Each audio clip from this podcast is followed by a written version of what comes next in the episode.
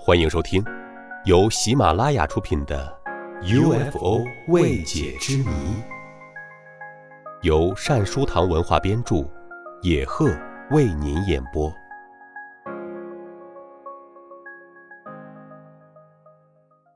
第十七集：神秘的水下飞碟。早在二次大战末期，战火未熄。德军占领区仍旧硝烟弥漫，德国纳粹头目还未来得及逃往阿根廷和叙利亚去躲避英德的惩罚，通讯社就已报道过世界各地曾出现来历不明的怪影潜艇的消息。美国海军曾动用潜艇仔细搜寻，特别是对太平洋水域，可是各种搜寻都毫无结果。最初，有人推断，德国潜艇就像是孤狼，在世界各大洋水域四处流窜。但这种推断很缺乏逻辑道理，因为潜艇是需要补充柴油燃料的，还需要补充可供六十名潜水成员使用的食品，当然还需要许多其他的补给品。再者，对于一个已覆灭的纳粹德国的潜艇来说，不可能在浩瀚的海洋中长期续航。对怪影潜艇的发现往往是杂乱无章和偶然的，但也是经常性的。二十世纪四十年代，在太平洋水域经常发现这种怪影潜艇。道格拉斯·马卡杜尔将军。也获得过有关这方面的情报。他退役后，在答记者问和发表的谈话中，经常表明他的立场是：不容许任何侵犯国家利益的敌对东西存在。一九五八年，在国际地球物理年会，海洋考察船的研究人员通报了发现一些巨大不明潜水物的消息。这些不明潜水物在大洋中横冲直撞，以令人难以置信的速度运动，并能在望尘莫及的深度上潜航。有些不明潜水物还在洋底留下类似军用坦克履带一样的痕迹。二十世纪六十年代，在从澳大利亚到阿根廷的广阔水域里，曾多次发现不明潜水物。他们有时是整体亮相，有时只是暴露出指挥台和潜望镜。海军艇员通过声呐和其他检测仪测定出他们的位置。后来，这些不明潜水物又开始在遥远的斯堪的纳维亚峡湾，也就是瑞典和挪威的沿海一带出没，而当时正值国际局势十分紧张之时。一九八七年十二月，美国《洛杉矶周刊》从刊大观发表了题为“阴险的小东西又回来了”的文章。文章讲的是关于苏联小型潜艇的事。一些研究人员的手中掌握了来自南非、联邦德国和美国的资料，他们仔细研究了全部资料后，倾向于西方研究人员。关于不明潜水物是苏联潜艇的说法，因为当时的苏联潜艇是按照二次大战中海军的小型潜艇的样式制造的，而且苏联潜艇潜入过世界各国的港口。从1964年起，这些神秘潜艇就已经侵入斯堪的纳维亚水域。美国研究人员基勒所掌握的资料否认了这一说法。斯堪的纳维亚的不速之客，并不是苏联的小型潜艇。一九八五年底，在巴西领海的海底又发现了那种令人迷惑不解的履带痕迹，而且这些履带痕迹跟当时在美国旧金山附近海底发现的履带痕迹一模一样。两年后，研究人员收集了关于苏联小型潜艇的资料。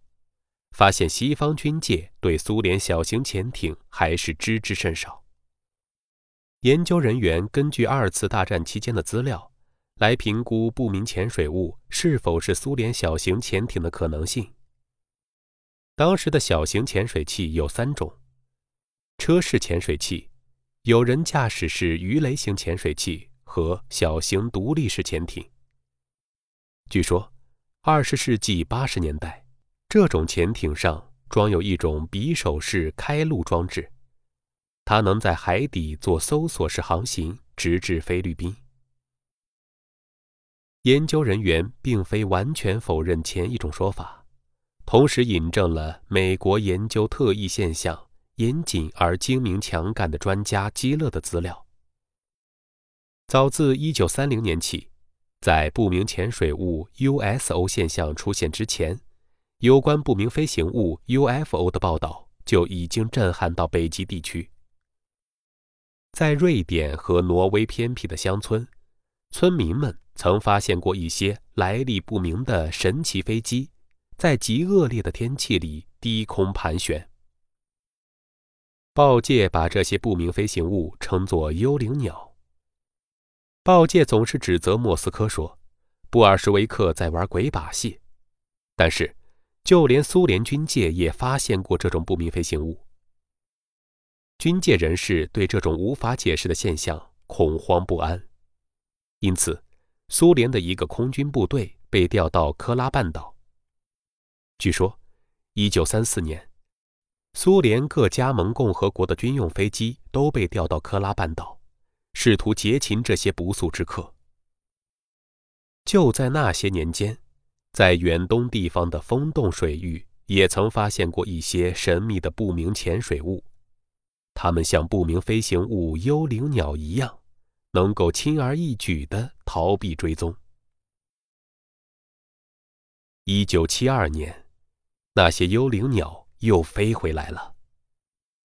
这次，它们看上去像是一些没有任何识别标志的黑色直升机，在峡湾上空盘旋。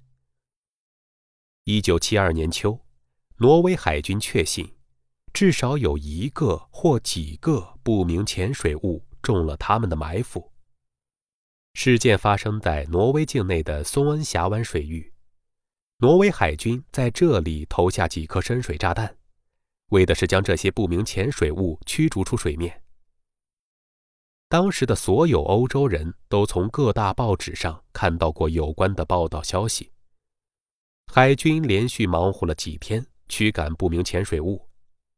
就在这时，不知从何处又钻出一些神秘的不明飞行物，他们在挪威海军上空盘旋。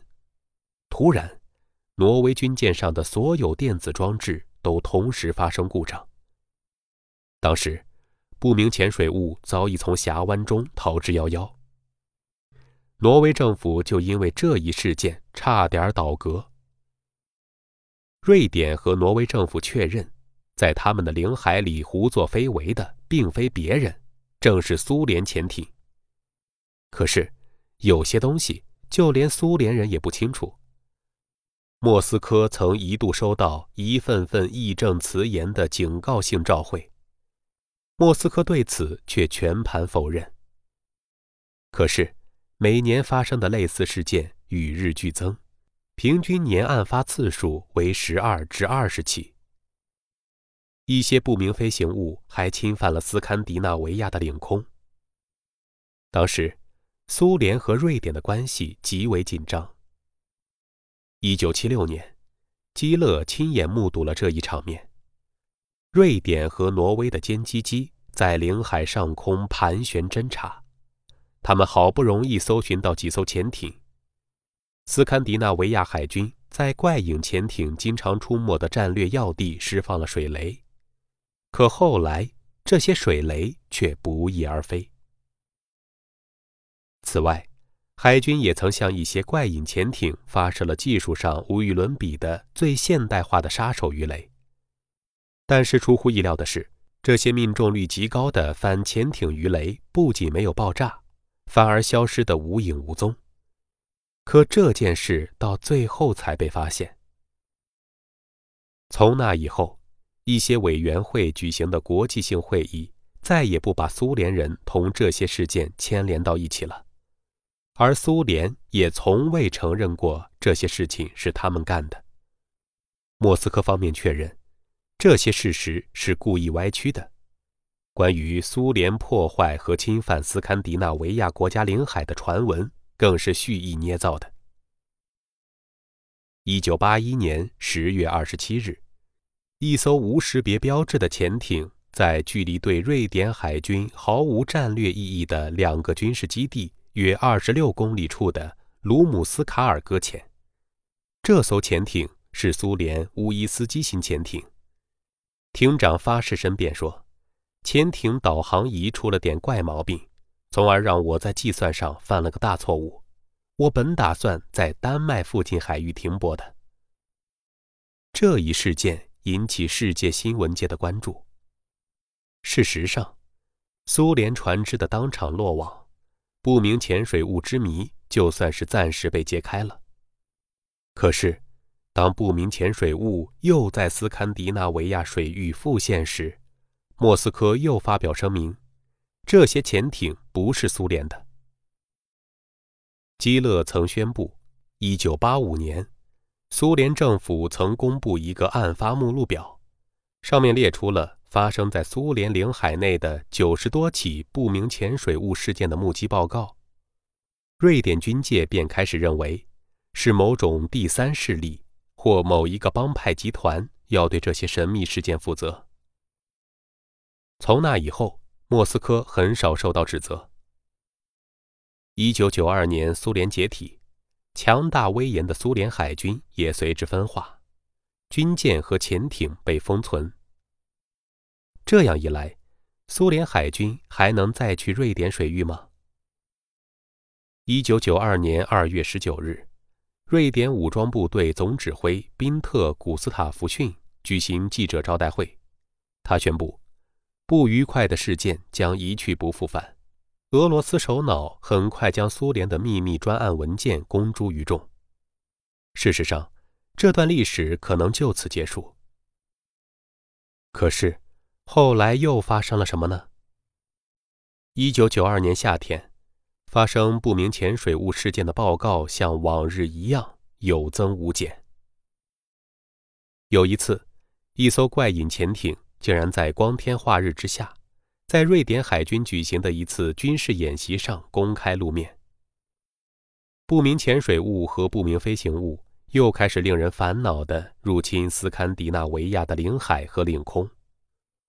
俄罗斯政府仔细审查了所有专案文件，没找到任何关于苏联潜艇进入斯堪的纳维亚水域的消息和报告。再说了。俄罗斯没有任何理由渗透到那么远的海峡。本集到这里就播讲完毕了，在结束时补充一句话，让大家深思：有关怪影潜艇的报告，早在一九零五年就已经有了。